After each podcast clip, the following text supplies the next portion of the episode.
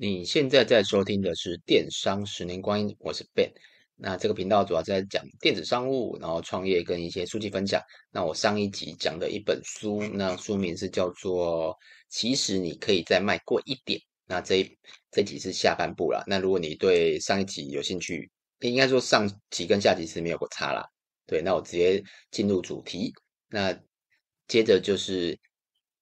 行销别用名词，而是用动词来感动客户。那他一样有举例啦。那我举他书上的两个例子。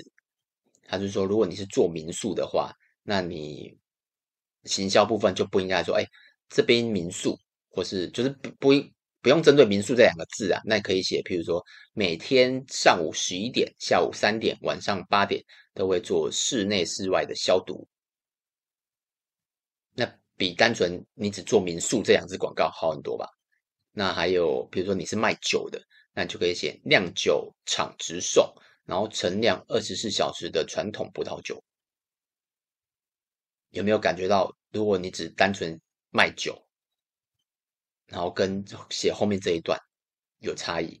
那像我们是卖手表嘛，那你如果单纯就是卖手表，或是你写全台独家机芯保固三年，享受快速。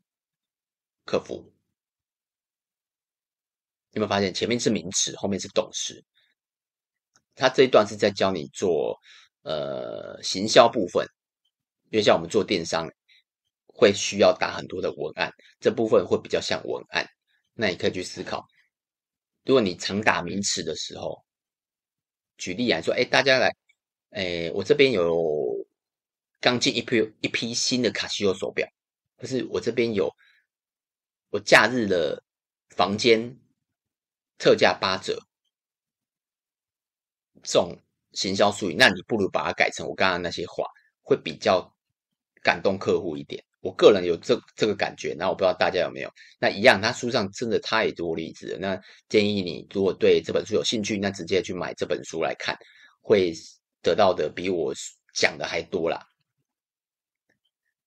另外是知道客户。前，客户购物前跟购物后最需要的事情，我看一下，不好意思，我看一下，有点草稿有点乱掉，等一下，更正一下，这段是在说知道客户购物前，然后跟购物后最需要的事情，意思就是说，客户购物前啊，他想要知道什么？举例啦，像我们是电商，他就会可能想要知道尺寸。或是商品到底跟图片符不符合？那以我们自己来讲，我们尺寸的部分就会我们会用一个比例尺，像我们有卖饰品嘛。以前呢、我就很不想用那种尺，就是几公分几公分那种尺。但如果你用硬币呀、啊，或是用一些比较常见的瓶盖啊，然后去告诉客人说：“哎，这个大小是多少？”就有些客人可能还是不知道。那我们。最后就会找了一个比较一般的词，然后也不会太丑啦。所以如果你去看我们的视频，比较近期的都有一个比例尺，每一张图片都有一个比例尺，就是把商品放在那个尺上面，那上面就有几公分几公分嘛。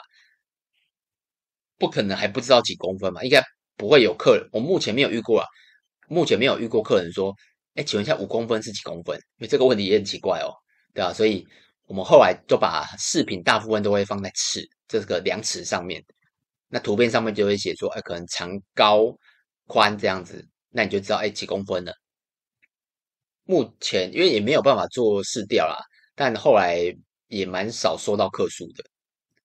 那在商做电商啦，商品是最重要的，就是它的实际的状况嘛，因为很多人会反映说，怕收到后跟照片上不一样，那我们也是尽量啊，三百六十五度呈现照商品的原样，再加上我们会把大部分我们卖场大部分八成的商品都有去录影，虽然录的都是大概二三十秒，然后录的也不是那种很精致的图片，主要是因为我们的商品太多了。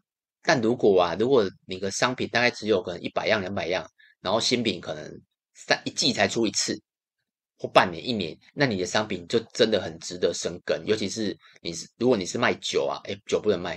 如果你是卖卖吃的，或是卖一些三 C，不是很常出，不是很常在更新新品的话，你其实可以把你的照片拍得很仔细、很用心，然后把你的影片拍得更好，这样客户会更加购物前呢，我讲的是购物前呢，我会更加可能会跟你买。那我们是因为快消品，我们一个月大概会上差不多将近快五十样的新品哦，所以一年就有几样，大家可以算一下，非常的多，所以我们不太能很用心在每一个商品上面，这也是我们的问题啦。但如果你的商品平换哎更换率没有这么快的话，可以去认真的去思考购物前购客户会需要什么。那还有譬如说。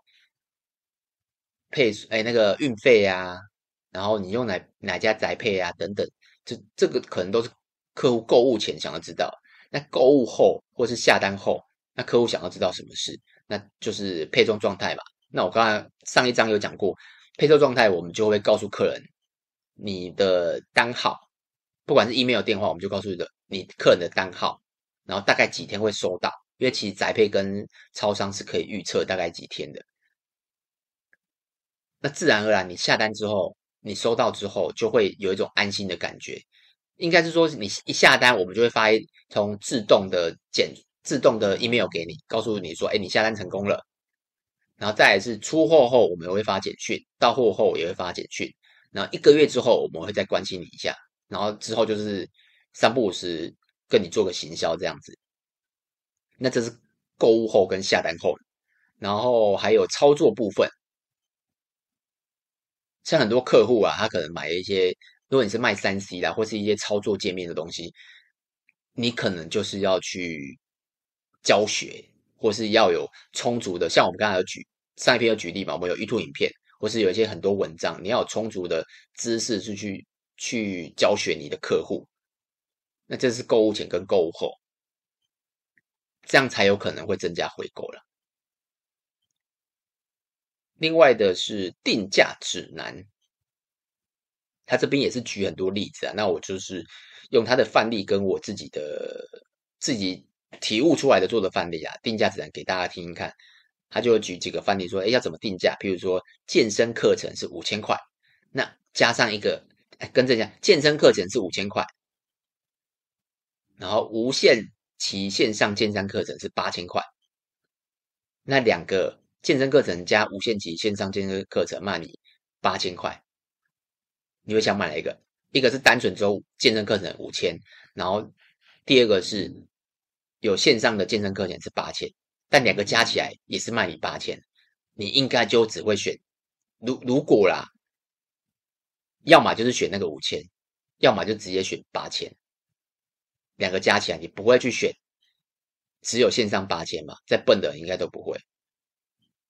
然后我自己的用法是，男生耳环一四九，然后男男生手环四九九，那耳环加手环也是卖四九九。那你会选什么？要么就是直接只买耳环，要么就是耳环加手环四九九。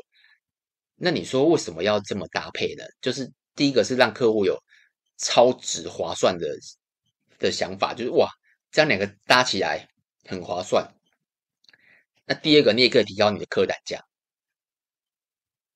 这个其实都有数据可以追踪，只是看你有没有要做到这么细，而且你要搭配你的 ERP 才能追踪到这么细。我们自己也也没有办法追踪这么细，而且这件事我们自己也没有做啦。这个我可能要思考一下，如果要做，应该要怎么做？那只是这边有一个很好的范例啊，你可以去，就我刚才讲的，你可以去思考一下你的行业适不适合这个。那最后就是一些商业的。小技巧啦，那你就大家可以听看看。你可以尝试啊，卖比现在商品价格高的商品。举例啊，如果你现在像我们自己有卖那个手表的收纳盒，那我们最早期哦是卖三只，大概卖两百多块。那我们现在大家可以猜一下，三秒，好，猜到吗？我们现在是卖二十只收纳盒。所以我们早早期是卖三只手表收纳盒，我们现在是卖二十只手表收纳盒，有没有买？有，还是蛮呃，但数量比较少，但还是有。所以我们是一层一层往上卖上去。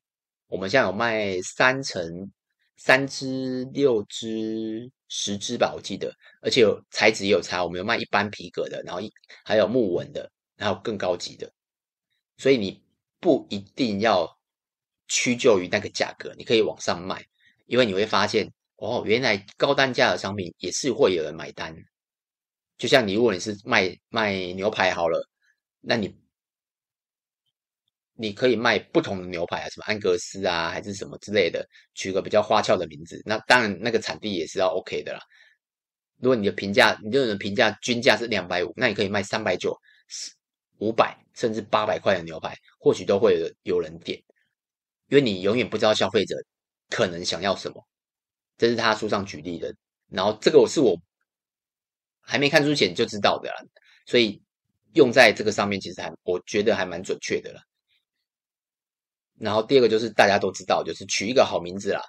像餐饮业啊，你如果在餐饮的前面加一个“左”，就是一个人字，诶，“左”那我不知道那个怎怎么念，怎么拼的，反正就是一个，很多餐饮就会加一个“佐”什么“佐”什么，或是炖什么炖牛肉啊，或是炖什么红酒啊什么之类的，你的价格通常会贵一二三十块都可以，因为那个字就就是有吸引力嘛。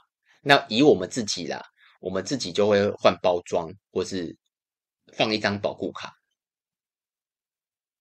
像我们进货回来，厂商会给我们一个透明的包装。那如果我们觉得那包装不好看，或是脏脏的，我们就把它换一个全新的，然后再放上我们的自己制作的一张保，就是一张说明书啊，或是保卡之类的，就比较有质感。那当你收到的时候，你会觉得，哎，这家店家还蛮用心的。目前我们收到的回馈都是这样子，所以。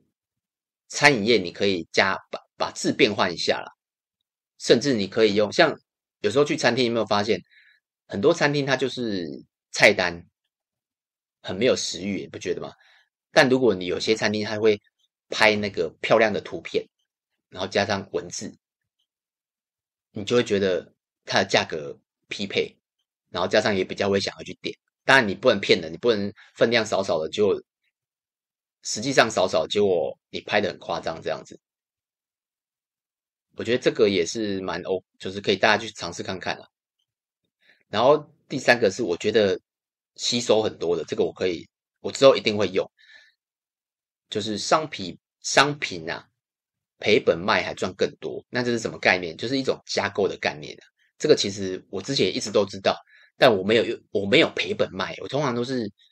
加购品还是会赚，因为我从来没有把商品赔本卖当加购品。然后经过他这个例子啊，我之后一定会来使用一下这个行销方式。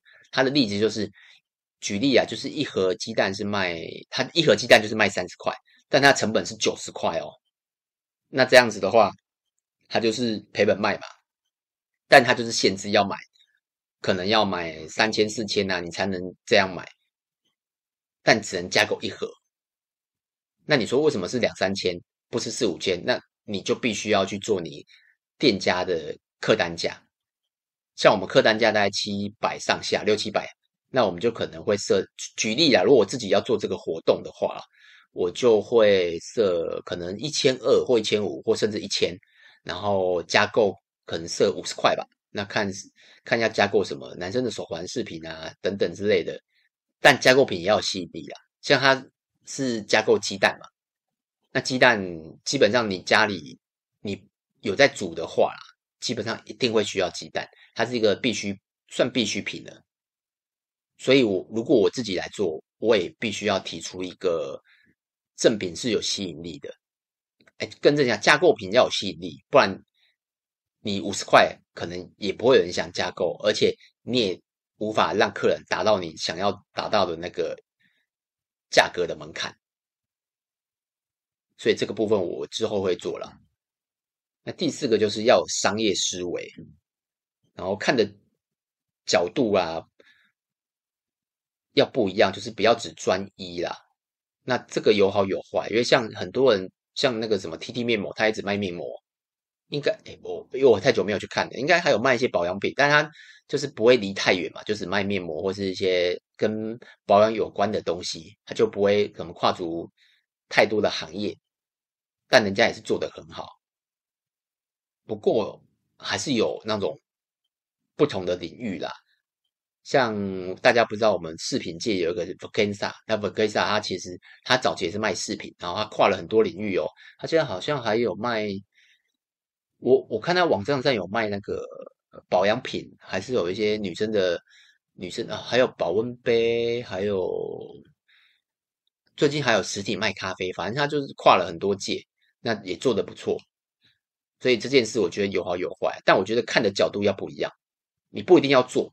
但你一定要去看别人怎么做，像我，我会看很多行业，所以我 Podcast 才可以讲这么多嘛，因为我看的不同的行业，然后不管是吃的、用的、喝的，我就会观察一下，哎，他们怎么做的，那有没有机会把它用在我自己的电商思维中？那要不要做就是你的事了。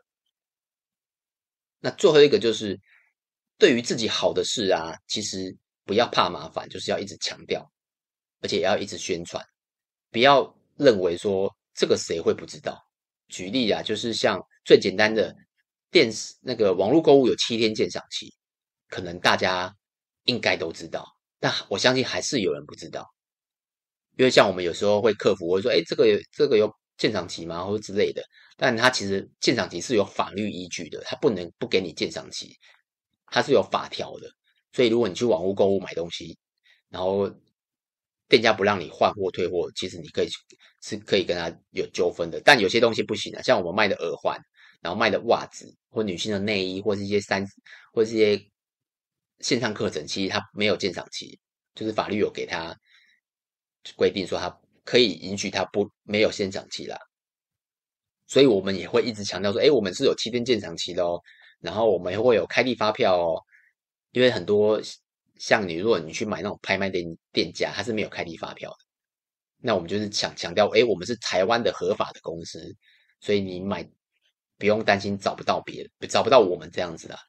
那像还有，比如说我们的纯银嘛，还有白钢饰品，我们就一直强调白钢的好处是什么，纯银的好处是什么。